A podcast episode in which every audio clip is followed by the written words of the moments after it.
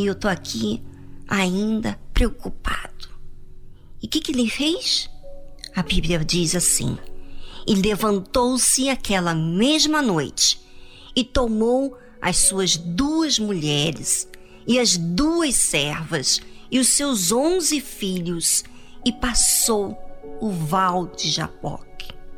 E tomou-os e fê-los passar o ribeiro e fez passar tudo o que tinha. Jacó, porém, ficou só.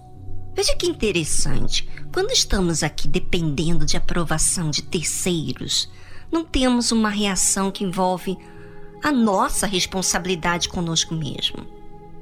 Nós ficamos esperando, ficamos na expectativa da atitude de terceiros. Aí você diz: como assim? É, enquanto estamos envolvidos com pessoas, atarefados com os afazeres, não tomamos medidas que temos que tomar. Jacó pegou tudo que tinha e passou tudo para o outro lado do ribeiro. E ficou ele só. É, eu tenho um problema comigo mesmo, eu tenho medo, eu tenho insegurança, eu vivo preocupado em encontrar com meu irmão, fico tentando reconciliar com ele, mandando presentes, mas eu mesmo não estou seguro. Então o que, eu tenho que fazer? Eu tenho que ficar só. É isso que você faz quando você assume o problema. Você fica só. Você fica só para agir da forma racional, a forma de falar com Deus, de forma que você expresse o que realmente está acontecendo. E quando agimos de forma racional, pensamos no que estamos vivendo, expomos, lutamos com aquilo que cremos. Tudo isso só acontece quando estamos sós. Olha só. Bem, não vou me estender, vamos a uma breve música e voltamos.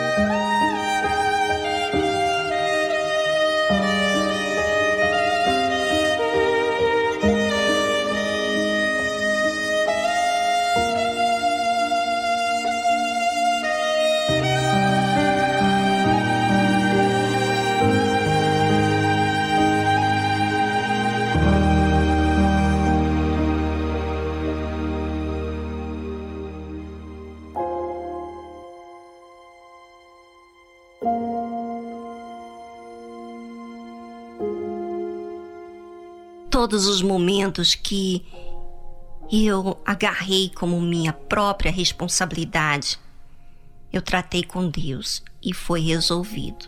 Mas sabe como aconteceu? Eu tive que estar sozinha. E teve lutas ali diante de Deus, expondo a minha situação. Eu coloquei para fora a minha dor. Eu até estava chorando, eu lembro de ocasiões assim, e que eu falei para Deus, olha, eu estou chorando, mas eu estou chorando não é para o Senhor ficar com pena de mim, não. Eu estou chorando porque está doendo. Enfim, eu falei, expressei a minha dor. Eu estava muito, muito definida no que estava falando com Deus. Estava esgotada com ódio da situação. Eu tinha uma fé, tenho uma fé, e aquela fé tinha que materializar. E eu tinha que expor diante de Deus a situação agravante que eu não podia fazer mais nada. A única forma era falar com ele. E foi assim. Jacó, porém, ficou só e lutou com ele um homem. Esse homem era Jesus. Até a alva subiu. E vendo este que não prevalecia contra ele, tocou a juntura de sua coxa e se deslocou a juntura da coxa de Jacó, lutando com ele. Veja, quando há luta, você se quebra diante de Deus, você expõe a sua fraqueza, você expõe o seu medo, você expõe e fala, como eu falei para Deus, eu falei, Deus, assim estou e o que está escrito e o que eu vivi com o Espírito Santo no dia que eu fui batizada com o Espírito Santo, não era esse espírito aqui covarde, medroso, inseguro, não. Quer dizer, houve um raciocínio no meio da minha oração. Quer dizer, eu estava falando com Deus e eu estava raciocinando naquilo que eu já vivi com ele, da manifestação da minha fé. E assim aconteceu com Jacó. Jacó tomou e colocou toda a força nessa luta. E assim você tem que fazer. Hoje você vai resolver com ele. Essa luta você vai lutar até ele te dar uma resposta. E essa resposta é paz. Ele te dá paz. Ele te dá segurança. Arranca de você essa insegurança que você nutre há anos da sua vida. E assim como Jacó agiu, o anjo falou assim: Deixa-me ir, porque já a alva subiu. Porém, ele disse: Não te deixarei ir, se não me abençoares. Quer dizer, quando você está falando com Deus e você está expondo ali a situação, e você há uma luta, um raciocínio, você trazendo tudo que vem vivendo durante anos da sua vida, você está definido, decidido. Aconteceu o que tem que acontecer naquele dia. E Deus o abençoou. Assim será com você.